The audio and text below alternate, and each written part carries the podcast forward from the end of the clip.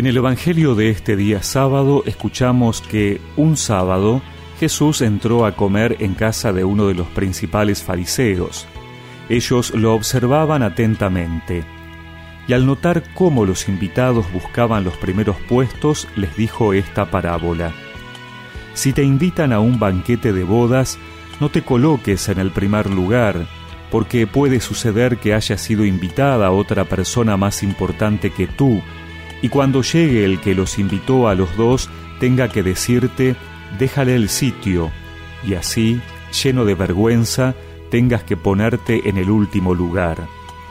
Al contrario, cuando te inviten, ve a colocarte en el último sitio, de manera que cuando llegue el que te invitó te diga, amigo, acércate más, y así quedarás bien delante de todos los invitados porque todo el que se ensalza será humillado, y el que se humilla será ensalzado.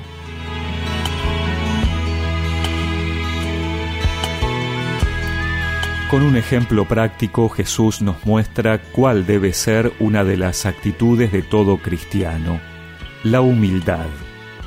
No se trata de una cuestión estratégica o por no quedar mal, es una forma de actuar y vivir que tenemos que buscar que guíe nuestros actos y palabras porque Dios prefiere lo humilde.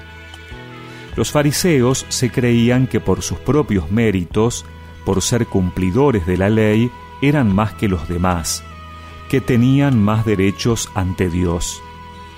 Y seguramente eso los llevaba a competir entre ellos hasta aparentar ser los mejores, tratar de estar en los primeros lugares. Jesús se da cuenta de esa lucha sin sentido que los lleva a encerrarse en sí mismos, a estar mirándose más su propia imagen. En cambio, Dios ensalza al que se humilla porque éste se da cuenta que necesita de Dios, que no es perfecto, que no le alcanzan las solas fuerzas humanas para ser santo, que la salvación es primero un regalo de Dios y que los méritos son de Jesús que ha entregado su vida por nosotros.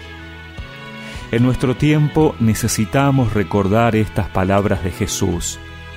Hoy que el culto a la propia imagen, a la búsqueda de reconocimientos o aplausos nos pueden llevar a entrar en una competencia sin sentido. Por eso, sería bueno proponernos cultivar la humildad como una virtud, con pequeños actos que nos ayuden a lograr ser verdaderamente humildes. Dar el primer paso en ponernos al servicio de los demás, buscando deponer nuestro orgullo personal. Felicitar a alguien que ha hecho algo bueno, dar las gracias más seguido, saludar incluso a aquellos que no conocemos, reconocer las aptitudes y carismas de nuestros compañeros de trabajo o de estudio, acercarnos al que está solo, dejar de estar pendientes de qué dicen de nosotros en las redes sociales.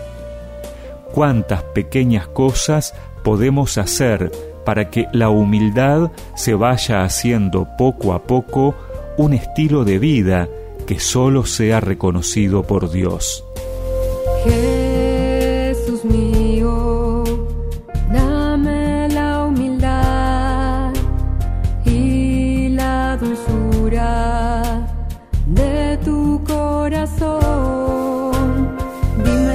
Tengo que hacer y lo que tengo que hablar.